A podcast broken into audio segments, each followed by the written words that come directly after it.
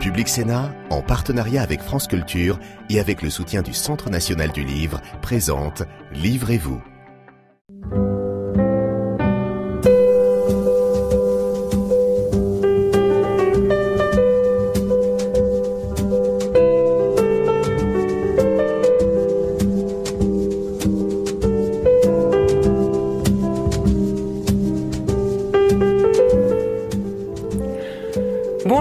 Bienvenue dans Livrez-vous. Je suis ravie de vous retrouver aujourd'hui à partir d'une question comment lutter contre l'oubli? La question semble aller de soi tant la mémoire est aujourd'hui brandie comme devoir et le passé comme garde-fou. Mais sans l'oubli, nous deviendrions fous. Imaginez un homme qui n'oublierait rien. Il serait encombré de milliers de choses inutiles et la vie sans doute lui deviendrait impossible. Alors comment choisir entre ce qu'il faut et ce qu'il ne faut pas oublier? Mes deux invités aujourd'hui se posent la question de l'oubli à partir de leurs travaux respectifs. Bonjour Patrick Boucheron. Bonjour. Bienvenue dans Livrez-vous. Merci. Vous êtes historien, professeur au Collège de France, euh, maître d'œuvre d'une histoire mondiale de la France et vous faites paraître aux éditions du Seuil La Trace et Laura. Vous êtes parti en fait sur les traces d'Ambroise de Milan, l'un des quatre pères de l'Église. Bonjour Michael Fessel. Bonjour. Bienvenue dans Livrez-vous. Vous êtes philosophe, vous, êtes, vous enseignez la philosophie à l'école polytechnique et vous nous proposez dans votre dernier livre de plonger dans l'année 1938, ou plutôt dans les journaux, donc la presse de cette année-là. Vous allez nous expliquer pourquoi. Est-ce qu'on peut définir vos travaux à l'un et à l'autre comme émanant de la volonté de lutter contre l'oubli? Patrick Boucheron. Normalement, ça devrait être mon métier en tant qu'historien, de rappeler le passé, mais pas simplement le, le, rappeler pour le réciter, mais pour le ramener euh, jusqu'à nous, pour sauver le passé, disait euh, Walter Benjamin, mais sauver de quoi? De l'oubli, mais aussi euh, de son incapacité à, ouvrir le temps.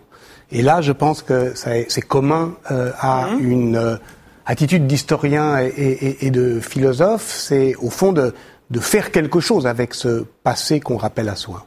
Donc ne pas l'oublier, enfin surtout en faire quelque chose. C'est oui, pas juste le préserver que, pour le préserver. Parce que vous l'avez dit, en, en fait, c'est aussi une pente de vie que d'oublier. Et, la discrimination de l'héritage est un des enjeux d'une vie politique, d'une vie euh, citoyenne.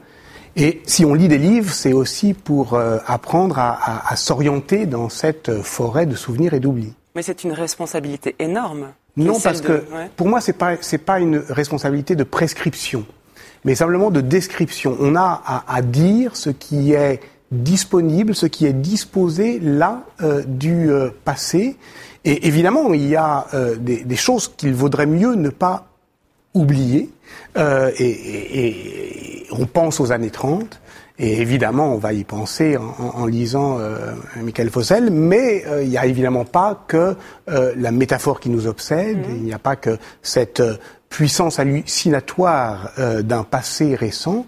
Il y a aussi ces passés euh, plus anciens dont je m'occupe en tant que je suis un historien du, du Moyen Âge, qui ne sont euh, rien d'autre au fond que la couche, disons, profonde mais toujours active du temps où nous sommes.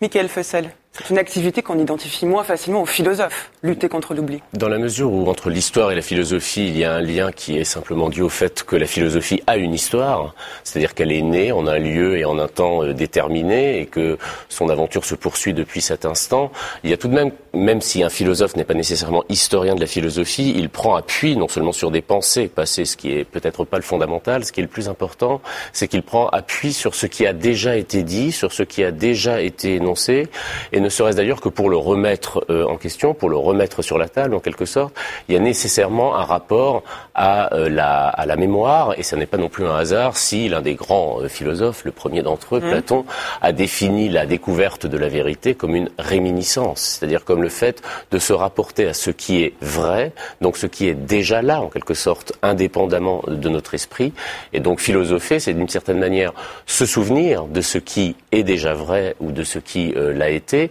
tout en gardant, évidemment, c'est là où peut-être je ne serais pas platonicien, tout en gardant la liberté de reformuler cette, euh, cette vérité. Nous ne sommes pas non plus tenus d'adhérer à des vérités qui seraient des vérités, euh, éternelles.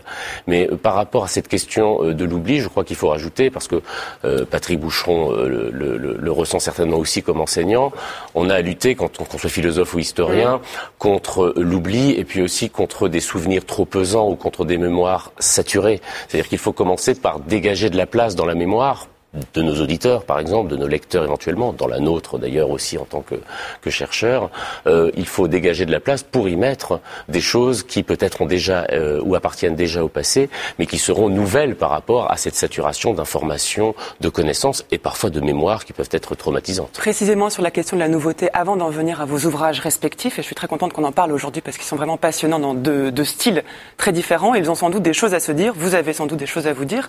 Vous parlez de la nouveauté.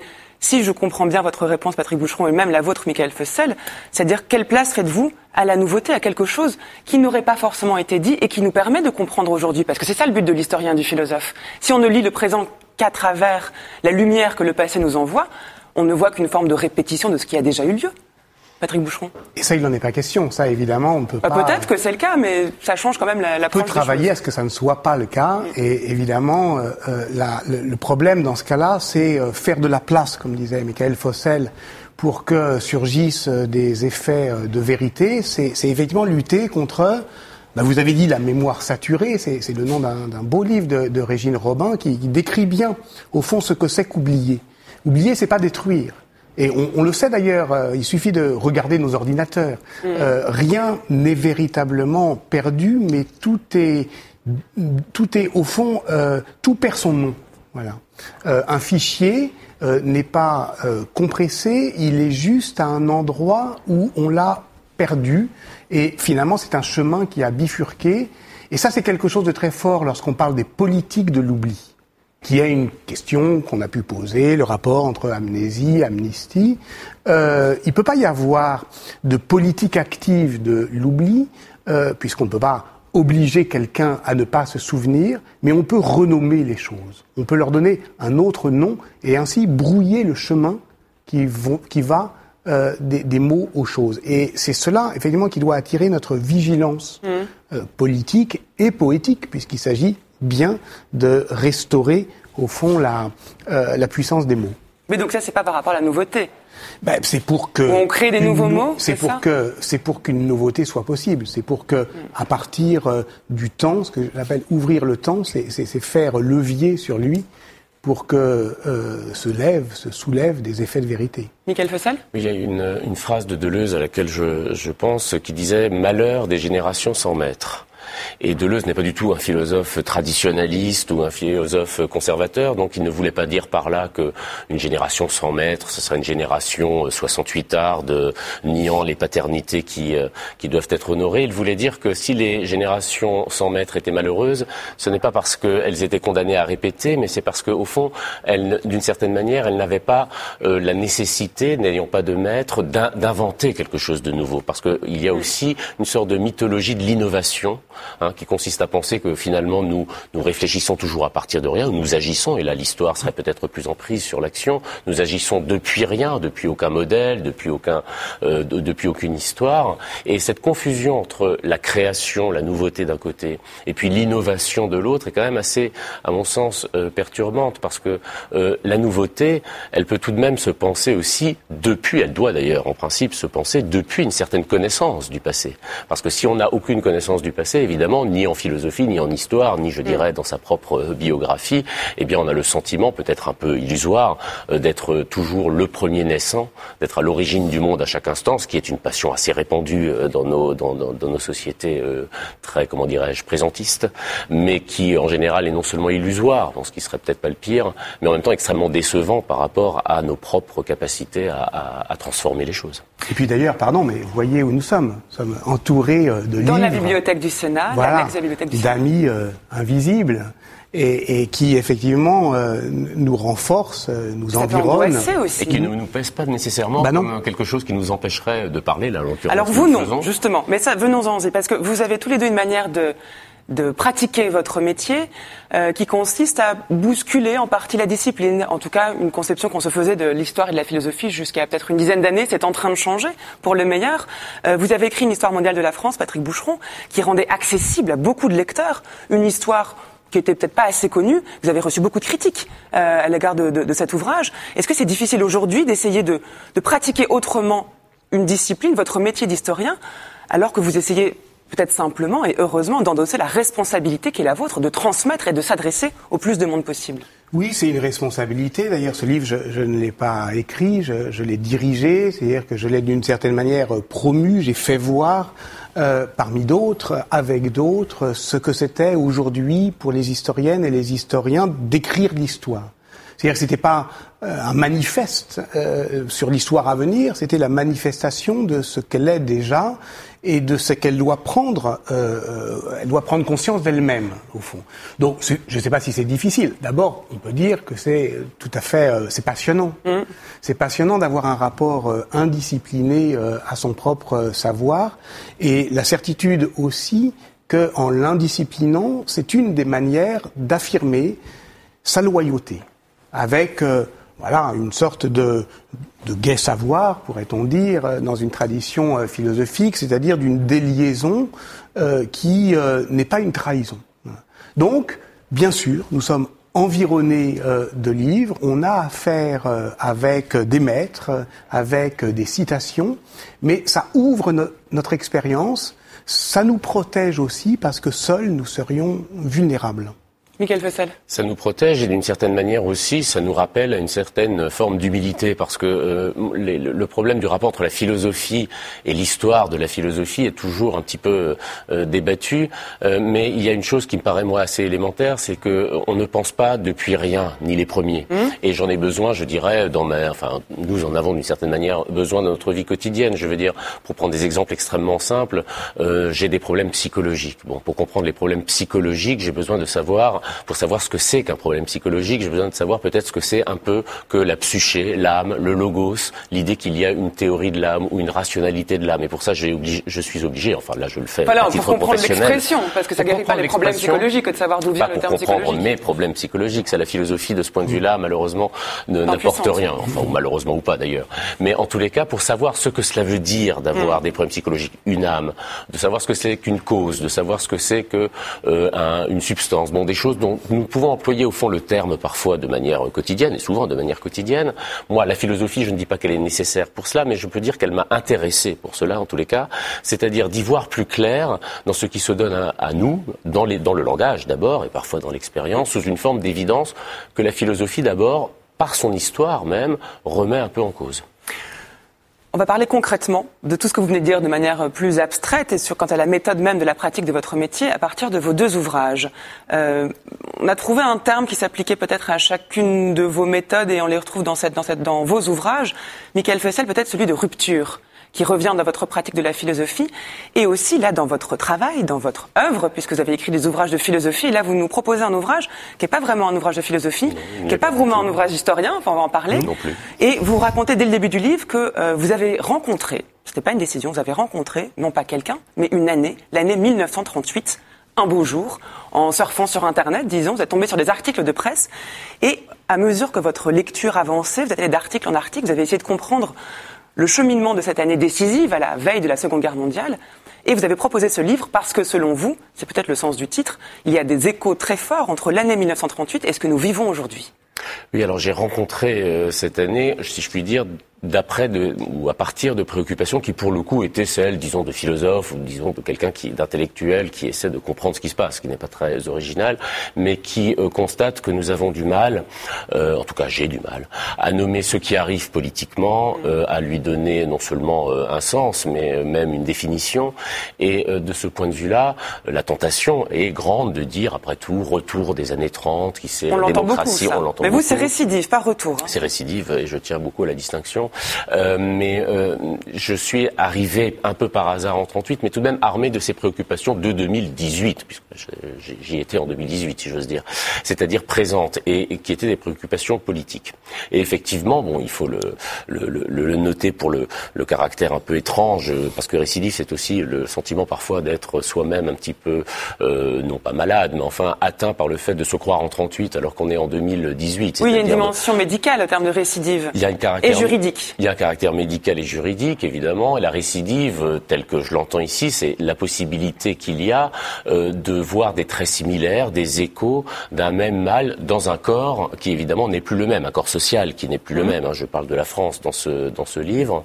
Euh, et donc, il ne s'agit pas de dire que c'est un retour à l'identique, ce qui d'ailleurs n'aurait aucun sens, ni même d'ailleurs une répétition, parce que l'une des questions sous-jacentes, peut-être un peu philosophique de ce livre, c'est de savoir euh, qu'est-ce qu'ont été les années 30. Après tout, euh, ce n'est pas simplement, je crois, de la, de la, de, de, la fonction de l'historien. L'historien est là pour expliquer les années 30 mmh. euh, et, et, en rendre compte.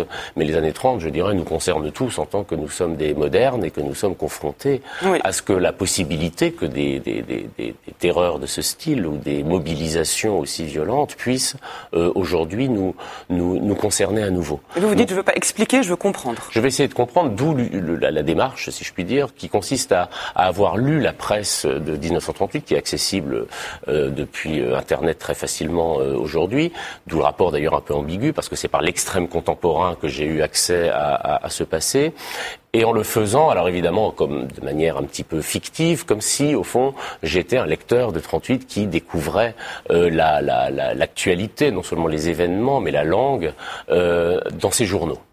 Après tout, il y avait déjà en 38 euh, cette réalité que l'on connaissait du présent politique essentiellement euh, ce que euh, la presse euh, nous en disait. Ce n'était pas, ce n'était pas une autorité encore, ce n'était plus une autorité ni sacerdotale ni politique qui pouvait en décider. Et donc je me suis mis dans la tête, en quelque sorte, parfois même dans le corps, à mon corps défendant du reste, de quelqu'un qui en 1938 découvrirait les événements en, en France. Et ce qui m'a le plus troublé, évidemment, c'est que alors que j'étais amené, comme tout un chacun, à quitter 38 pour rejoindre 2018, j'étais sans cesse euh, et en permanence, en quelque sorte, gardé, happé, euh, halluciné en un sens. Hein, c'est une figure, on en reparlera mmh. peut-être, celle du spectre qu'on rencontre aussi dans le livre de, de, Patrick Boucheron, halluciné par le fait, halluciné à tous les sens du terme, quand on dit j'hallucine, euh, qu'il y avait des, il y a à mon sens du moins, des éléments non seulement euh, dans ce qui s'est passé en 38, on va en dire certainement quelques mots, mais je crois que c'est plus profond que cela dans la grammaire de cette année, dans la manière, puisque quand on accède à, à une année par la presse, on y accède évidemment par un langage, par un discours, c'est-à-dire par une certaine logique, une manière de présenter les choses. Mais c'est pareil aujourd'hui. Quand on regarde l'actualité 2019, c'est par la presse et les médias. Voilà, il n'y a pas de différence à, ce niveau-là entre vous qui regardez 38 ou nous qui regardons 2019. Non, ce qui d'une certaine manière me permettait de me dire que j'étais un habitant de 1938. Mm.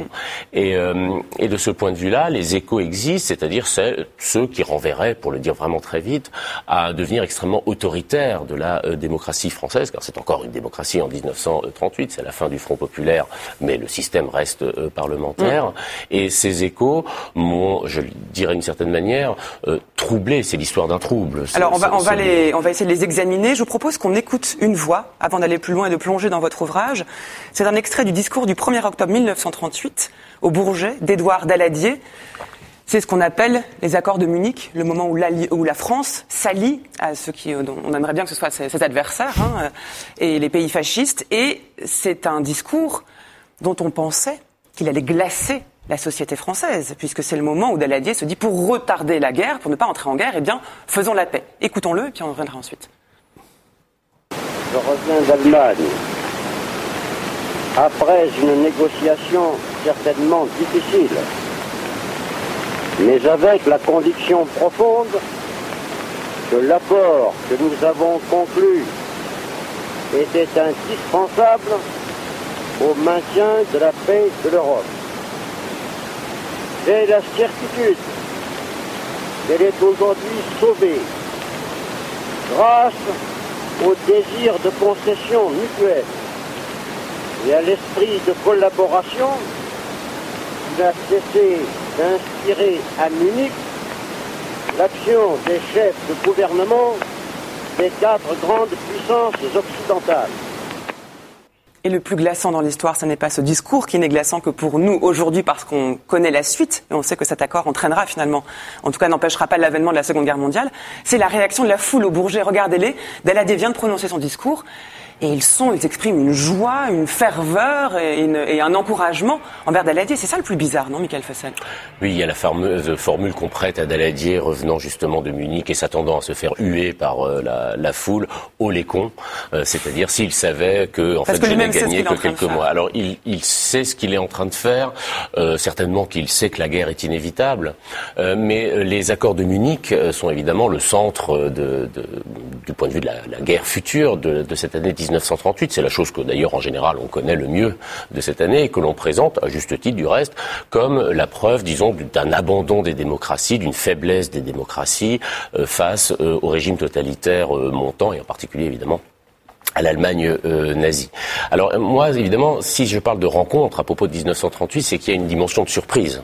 C'est-à-dire que par rapport à ce que je m'attendais à lire, c'est-à-dire ou à découvrir, c'est-à-dire une démocratie française affaiblie par le parlementarisme intarissable, par euh, l'impossibilité de décider, l'absence de chef euh, face à des régimes totalitaires qui, eux, en revanche, n'avaient pas tellement de problèmes avec le parlementarisme et, la possibilité de la décision. Si je parle de rencontre et de surprise, c'est parce que j'ai découvert, à côté de cet aspect euh, de, des accords de Munich, quelque chose comme une guerre larvée interne à la France, c'est-à-dire une guerre civile qui était ou qui opposait en quelque sorte, non pas d'ailleurs gauche et droite. Parce qu'à l'époque il y a Blum, avant Daladier quand même. Avant, avant Daladier il y a Blum, et Blum euh, justement euh, cesse d'être euh, président du Conseil en 1938. Il est renversé au profit d'un renversement d'alliance où Daladier va s'allier avec les conservateurs.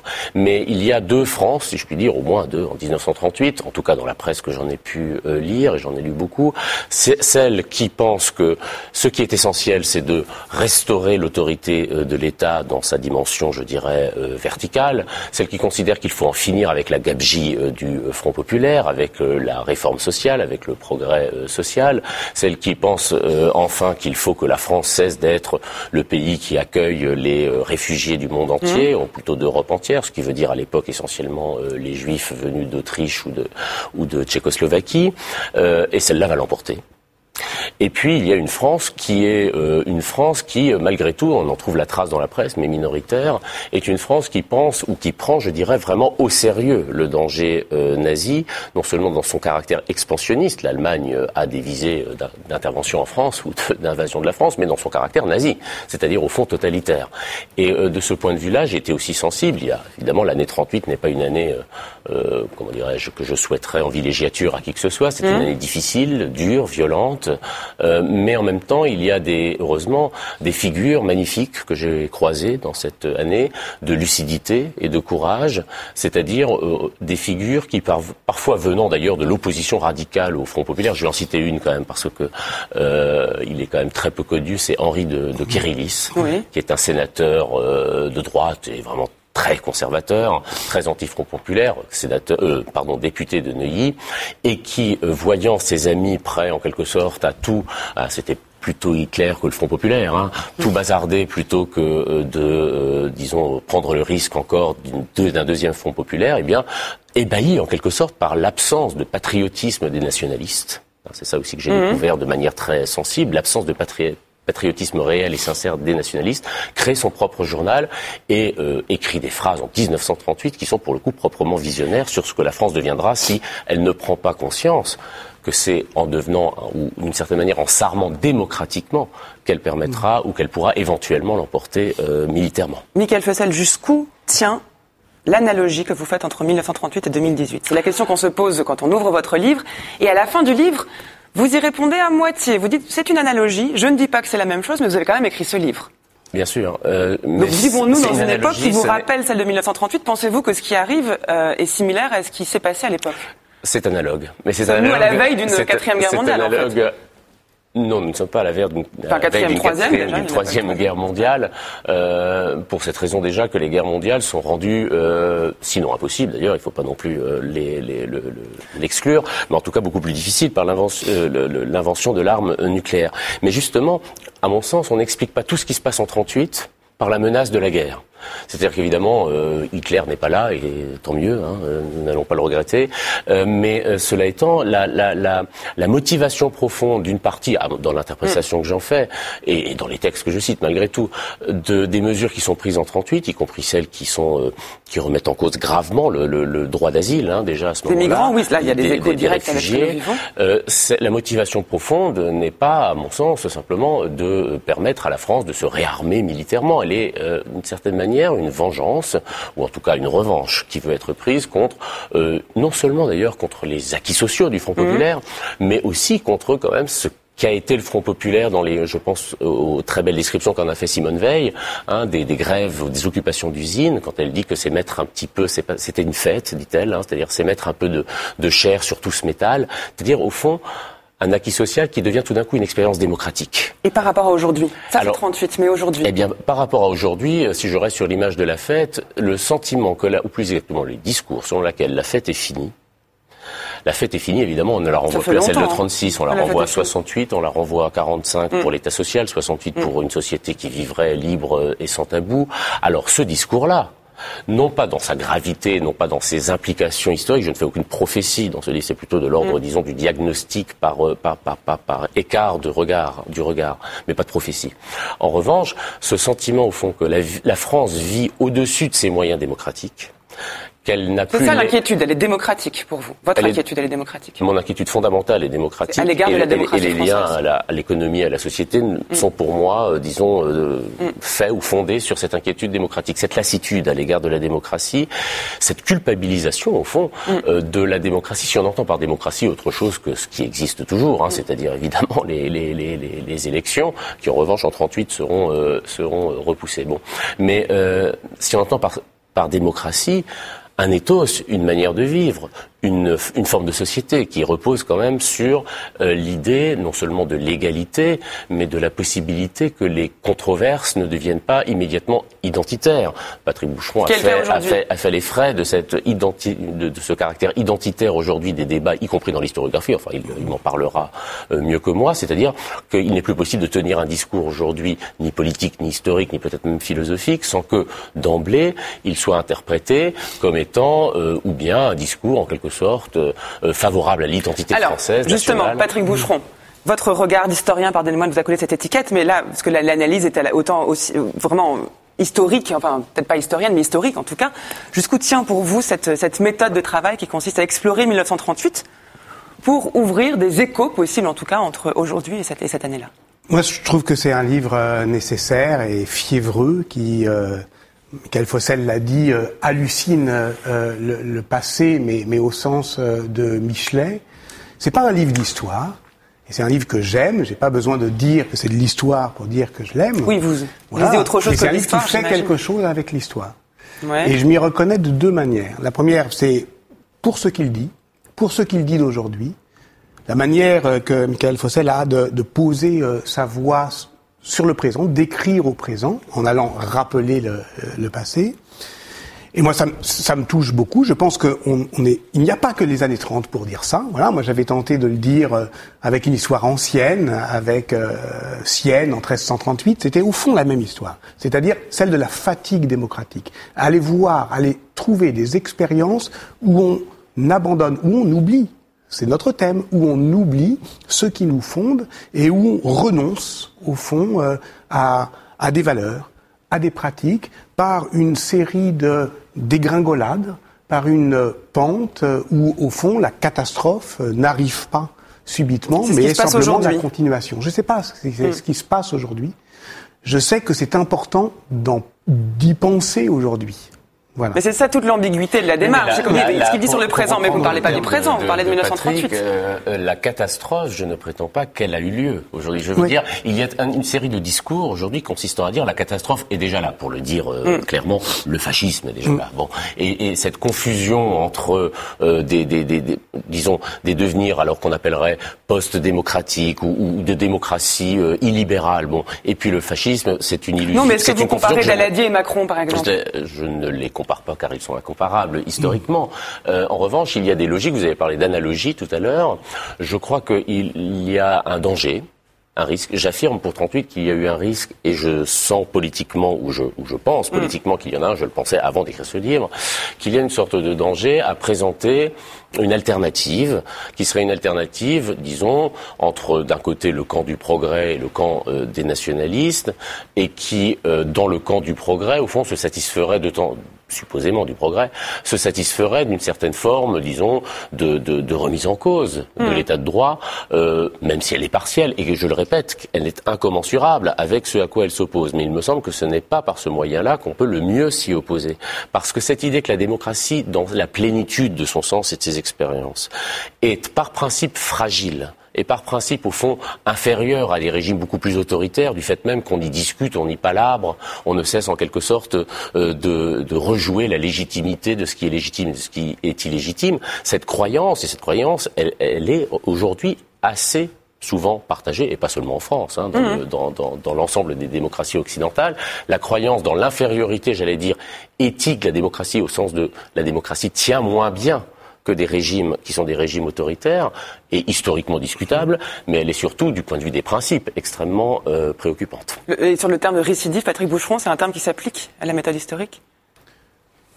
C'est en tout cas ce que je trouve intéressant dans, dans, dans ce, ce, livre, euh, qui, qui, ne prétend pas être autre chose que ce qu'il est, c'est-à-dire un, un, récit de voyage, un carnet de, de déroute, euh, quelqu'un qui va euh, sans, euh, dites-vous euh, d'ailleurs, se noircir mmh. les doigts avec des journaux, mais regarder les journaux, ne regarder que les journaux. Donc ça, de ce point de vue-là, c'est finalement pas une méthode historique pour euh, comprendre, c'est les ressences propres, euh, prendre euh, avec soi, avec d'ailleurs toute la charge de, de douleur et, et, et d'émotion que ça, que ça comporte, peut-être d'aveuglement aussi, avec un rapport au passé dont Michael Fossel dit qu'il est sélectif. Donc là encore, ça, ça n'est pas à proprement parler la méthode historique, mais peu importe. ce ça fait lever euh, un effet de vérité, comme je le disais tout à l'heure euh, avec euh, Michel Foucault, qui est simplement une inquiétude. Et simplement une, une, vigilance. Vous avez C'est un terme qui vous est cher. Je parlais de rupture à l'égard de Michael Fossel. Vous, vous parlez d'histoire inquiète. Cette inquiétude-là, c'est aussi ce qui vous fait écrire. Oui. Euh, non pas pour être sidéré par elle, ou, ou pire encore paralysé, mais tout au contraire, en se souvenant que être inquiet, c'est se mettre en mouvement, mm. c'est ne pas se satisfaire de la quiétude des positions et des certitudes, et c'est donc, euh, d'une certaine manière, euh, tenter de faire quelque chose avec euh, ce qui nous environne d'émotions et de savoir. Qu'est-ce qui vous inquiétait, ou alors quel type d'inquiétude vous a conduit à vous intéresser au sort d'Ambroise de Milan?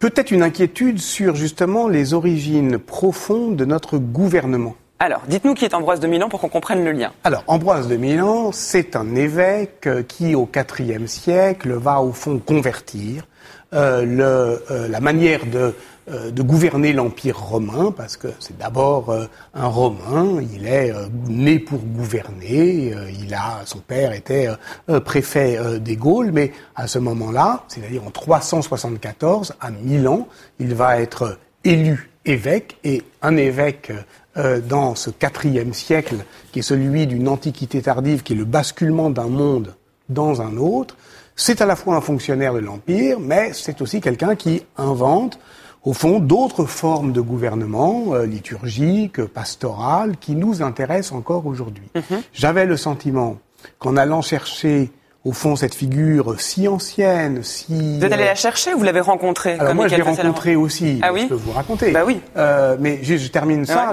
J'avais le sentiment, au fond, que oui, c'était aller chercher très très loin de nous. C'est vrai. C'est très loin. C'est très loin. C'est vraiment aller buter euh, le socle, euh, vraiment le, le tuf euh, de notre construction. Mais ce qui sonne, c'est ce qu'on ne veut pas, au fond, vraiment entendre, c'est qu'il y a des origines liturgiques, acclamative, on va dire, au gouvernement des modernes. Alors, comment je l'ai rencontré?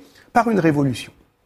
Une révolution très ancienne, au, XVe siècle. Je suis un spécialiste, si on peut dire, du XVe siècle. Et au XVe siècle, Milan se souvient justement qu'elle fut la première euh, commune euh, d'Italie avant Florence, euh, avant Sienne, mais elle vit euh, sous euh, l'emprise des princes. Et en 1447, l'un de, de, ces princes, Filippo Maria Visconti, meurt et les Milanais décident de se passer de prince.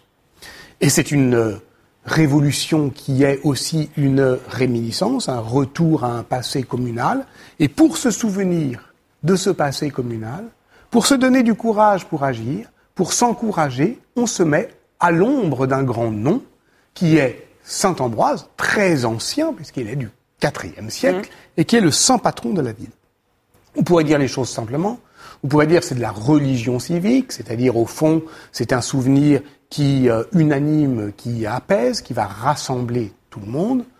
Or moi, euh, lorsque je le vois surgir exactement, alors là on est très exactement dans, dans la situation de Walter Benjamin, c'est-à-dire c'est un souvenir qui surgit au moment du danger. D'ailleurs, votre titre n'est pas sans lien avec Walter Benjamin, on y viendra. On l'aura peut-être, mais à ce moment-là, euh, c'est pour euh, faire quelque chose de notre euh, d'une mobilisation émotionnelle, etc. C'est c'est pour s'encourager. Et, et moi, ça m'intéressait cette question, qui est aussi une question philosophique. Qu'est-ce qu'agir au nom de quelque chose? Alors il y a ça, euh, au, nom de, au nom de quelque chose ou quelqu'un. Voilà. Mais il y a aussi la question de l'identité De l'autorité. qui est soulevée au fond. La question que pose Ambroise de Milan, c'est celle de savoir comment est-ce qu'on peut être chrétien et romain. Ce qui est, Chrétien. vraiment- qui est une question qui s'applique à aujourd'hui. Comment on peut être catholique, de- musulman Oui. et français Oui, parce qu'au fond, Ambroise, et c'est cela qui en fait une euh, euh, figure déplaisante, euh, là encore, euh, nos deux livres sont au fond assez obsessionnels. On va vers des endroits euh, qui sont euh, pas du tout notre genre, qui sont pas très agréables, au fond, euh, à habiter. C'est un voyage inquiet. C'est une généalogie euh, ombreuse. hein, aller chercher vraiment dans les bords broussailleux de notre propre modernité. Pour 38, c'est évident, mais même là, bon, c'est le grand séparateur.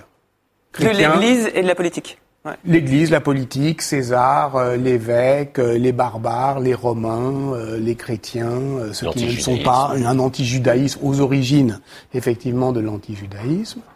Et ça, c'est effectivement, on peut dire, le socle du gouvernement, disons, pastoral, et c'est ça qui, au fond, m'a intéressé, parce que vous disiez quel est, quel est le rapport à aujourd'hui bah, Peut-être c'est justement cette, cette question de la mémoire et de l'oubli.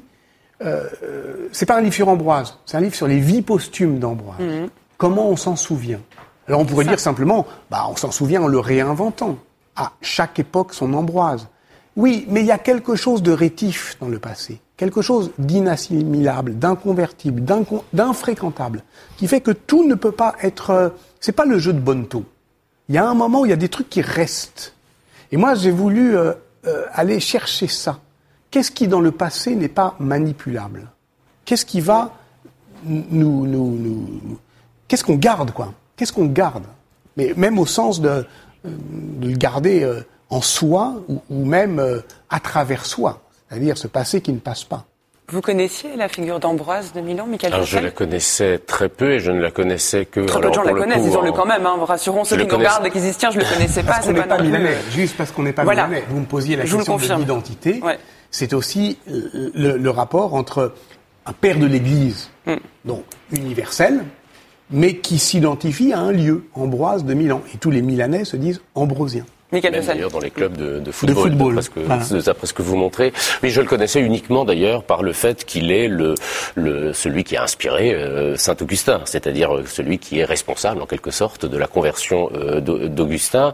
Et euh, c'est à travers la, la scène que vous citez d'ailleurs et commentez, de la scène de la, de la conversion d'Augustin dans le jardin euh, de Milan, euh, que j'en avais une, une, une connaissance. Et ce qui est très fascinant dans le livre de, de Patrick Bouchon, c'est que d'une certaine manière, cette connaissance, après l'avoir lu, euh, j'en ressors avec une non pas avec une image ou plus exactement un portrait euh, de, de, de- d'Ambroise, ce n'est pas cela de- dont il s'agit. Il s'agit finalement des réfractions, de la suite des réfractions de cette figure dans l'histoire, euh, dans l'histoire du, du christianisme ou de l'Europe.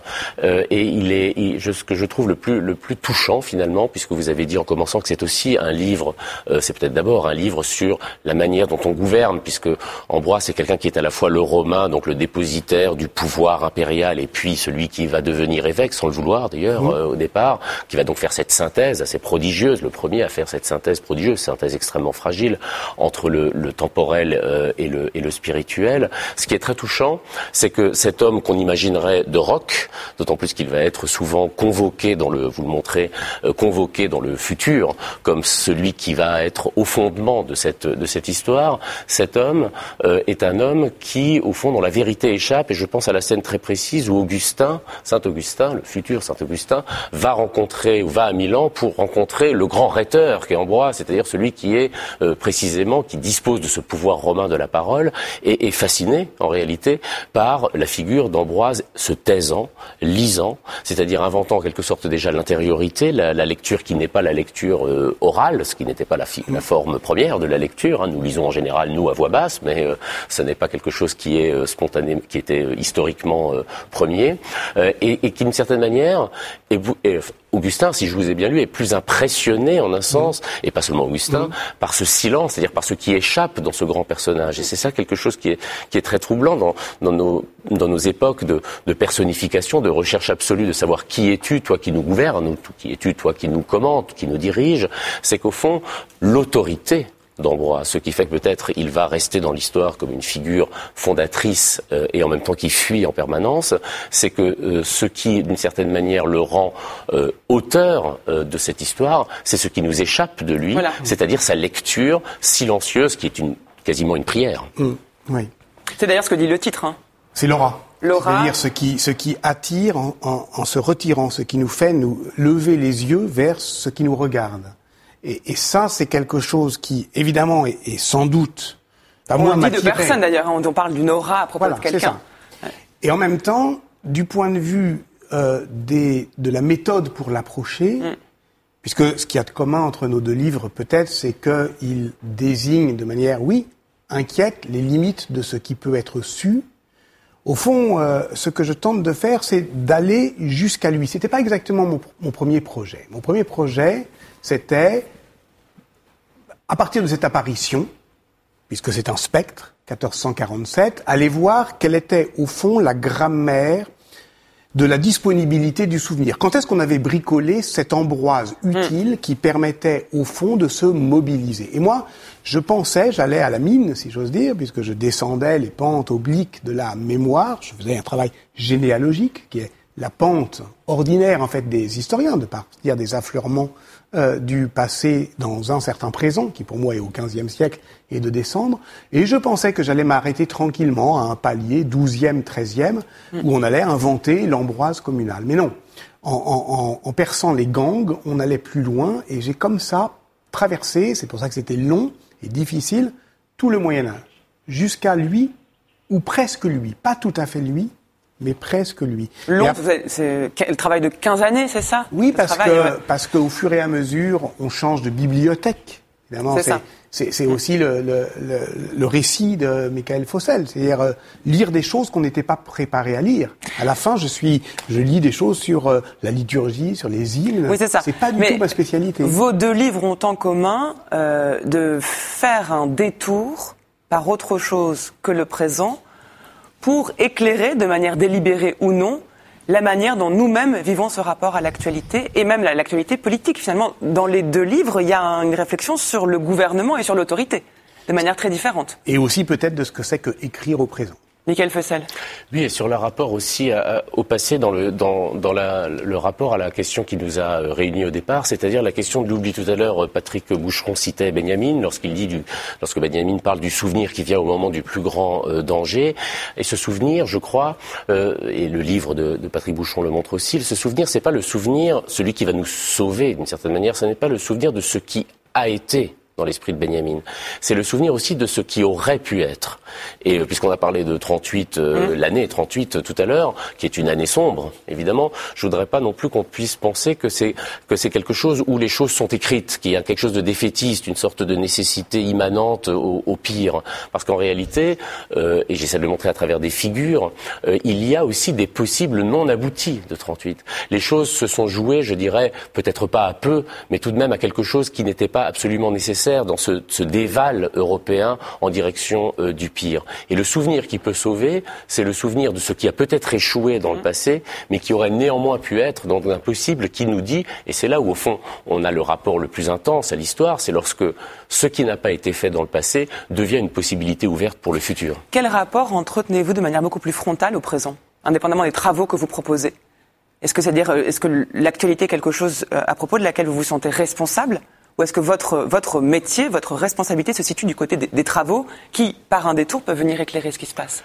Je ne sais pas si je je confondrais le présent et l'actualité. Euh, en tous les cas, l'actualité c'est un discours sur le présent et je, alors là, à la fois professionnellement, mais bon, la profession émane aussi d'un goût. Euh, je n'aborde pas le présent euh, euh, jamais, enfin même en, tant que philosophe cette fois-ci, quand je fais de la philosophie vraiment euh, de manière directe. C'est-à-dire j'ai besoin d'un détour. ce détour est le plus souvent historique d'une certaine manière, au sens où il passe par, par, le passé. Mais euh, en tous les cas, effectivement, j'ai je, je, besoin d'un deuxième discours. Euh, pour comprendre le discours dans lequel m'est présentée l'actualité. Parce que vous en méfiez Oui. Parce que je m'en méfie. C'est frustrant s'il y a une conviction politique de ne pas l'exprimer directement et de devoir faire un détour. Non, mais moi, je. Patrick Boucheron. Moi, je, mon métier n'est pas d'exprimer des convictions politiques. Euh, elles n'auraient aucun intérêt. Nous sommes dans un temps où, effectivement, c'est peut-être ça qu'on appelle platement l'actualité. On pourrait en avoir euh, une autre définition, plus deleuzienne, qui serait, ou foucalienne, qui serait ce que nous sommes en train de devenir. Non, mais on peut vous poser la question. Vous, bah, historien, comment analysez-vous le mouvement des Gilets jaunes? Vous qui connaissez les mouvements, est-ce que c'est, on peut les comparer avec euh, les jacqueries? Est-ce que vous voyez? Ben Justement, quand on m'a posé la question, j'ai essayé de tenter, j'ai trouvé un biais qui est de, euh, de, bah, de, questionner la question, pardon, mm. mais c'est notre mm. métier, c'est-à-dire de parler du pouvoir intellectuel, puisque, puisque ce livre-là est sur le nom, Qu'est-ce que c'est que agir au nom de euh, Je pouvais faire une critique du pouvoir intellectuel de parler au nom de. Et de changer le nom Renaissance, le mot de Renaissance a été employé récemment par Emmanuel Macron dans un tout autre contexte. Oui, mais ça veut dire au fond que pour moi, dans une époque qui se caractérise aussi par euh, la jouissance un peu mauvaise de certains intellectuels à adhérer à, à, à, à leurs propres convictions et qui euh, vont considérer pour vrai une, une idée au seul fait que c'est la leur, euh, ben, on peut quand même essayer de trouver un peu dignement. Euh, alors, euh, Michael Fossel dit des, des biais ou, ou mmh. des détours. Mais attention, c'est pas un discours de contrebande. C'est ça qui me, qui, qui me m'horripile, pour te dire. C'est-à-dire que si on cherche à dire quelque chose, on a à le dire. On ne cherche pas à dire autre chose que ce qu'on dit en écrivant ce qu'on écrit. Bon. Il n'y a pas de double fond. Ça tombe bien, vous êtes venu parler de vos livres aujourd'hui. Le détour, c'est pour comprendre. Voilà. Parce qu'on, pour parler, évidemment, je pense que le, le, la transitivité est tout de même le, le, mode le plus direct. Mais cela dit, effectivement, la transitivité politique euh, ou de la conviction politique, bon, c'est une question immense et, et je dirais qu'il ne trouvera jamais de solution. Mais, mais la, la difficulté, c'est, de savoir si on attend d'un intellectuel qu'il énonce ses opinions. Bon, et d'une certaine manière, nous, enfin, nous en avons, mmh. euh, et, et, et, et nous pouvons les énoncer, je dirais, dans privé, enfin, et euh, de manière euh, plus ou moins euh, amicale ou en accord.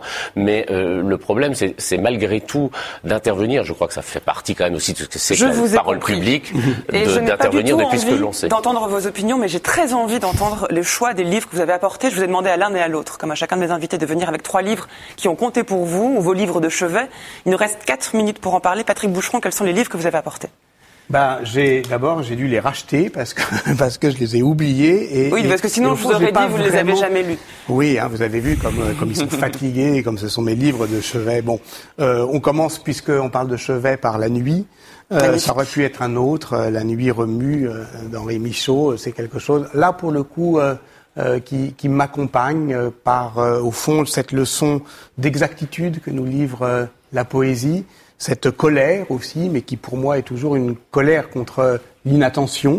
Et puis, euh, je me souviens que mes parents, quand j'étais enfant, m'appelaient Monsieur Plume. Je ne savais pas pourquoi. Joli. Je l'ai découvert euh, plus tard. Euh, ça, je le, euh, Henri Michaud, je le relis tout le temps. Ada de Nabokov, je ne l'ai jamais relu. Et il y a des livres qu'on aime tellement qu'on les relit tout le temps, et d'autres qu'on aime tellement qu'on veut, au fond, les garder euh, à l'abri de l'émotion de sa première euh, lecture. Et j'ai rien à dire de Nabokov. C'est-à-dire, j'en parle jamais. Euh, je ne l'évoque pas, je ne le rappelle pas. Ça fait pas partie de mon de mon bagage d'historien. c'est juste que c'est un roman sur l'enfance sur la traduction, sur la faiblesse, et que c'est bouleversant. Et le troisième, bah, c'est Michel Foucault, Surveiller et punir. J'aurais pu prendre un autre. C'est juste pour dire qu'au fond, ce qui m'a donné envie d'être historien n'était pas un livre d'histoire, mais justement un livre qui faisait quelque chose avec euh, euh, de l'histoire. Et, euh, et, et, que dire d'autre que, que, que, que ça, c'est-à-dire cette, cette capacité, au fond, de livre à vous faire euh, d'un coup vriller. C'est-à-dire que là, peu importe cela, celui-là, je peux le relire tout le temps ou ne jamais le relire.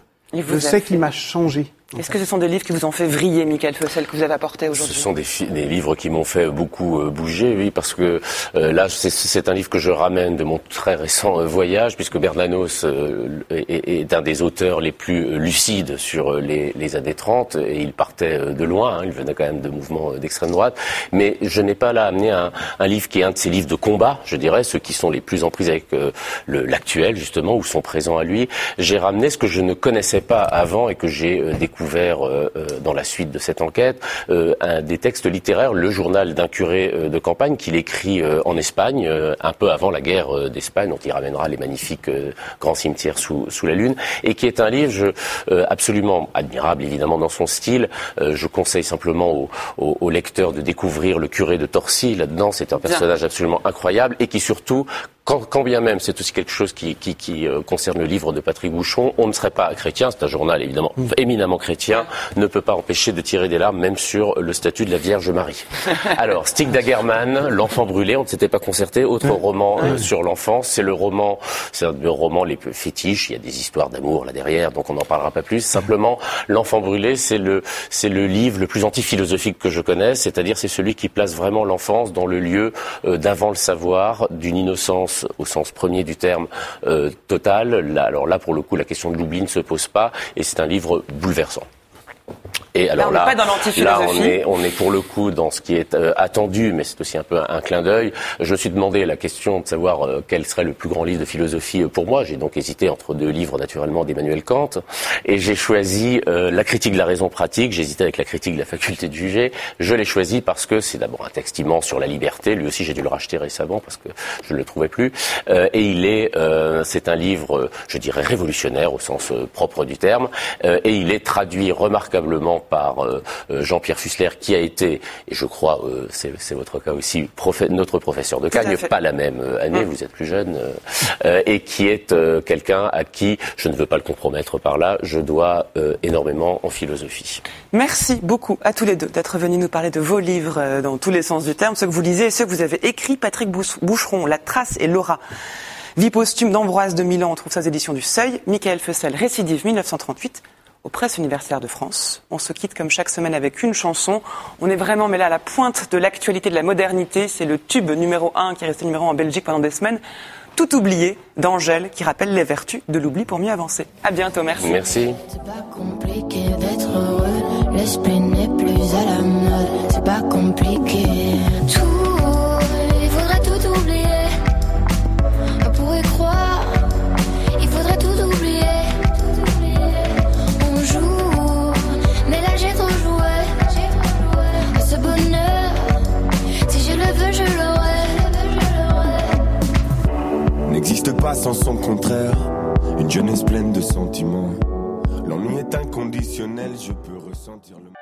Public Sénat, en partenariat avec France Culture et avec le soutien du Centre national du livre, vous a présenté Livrez-vous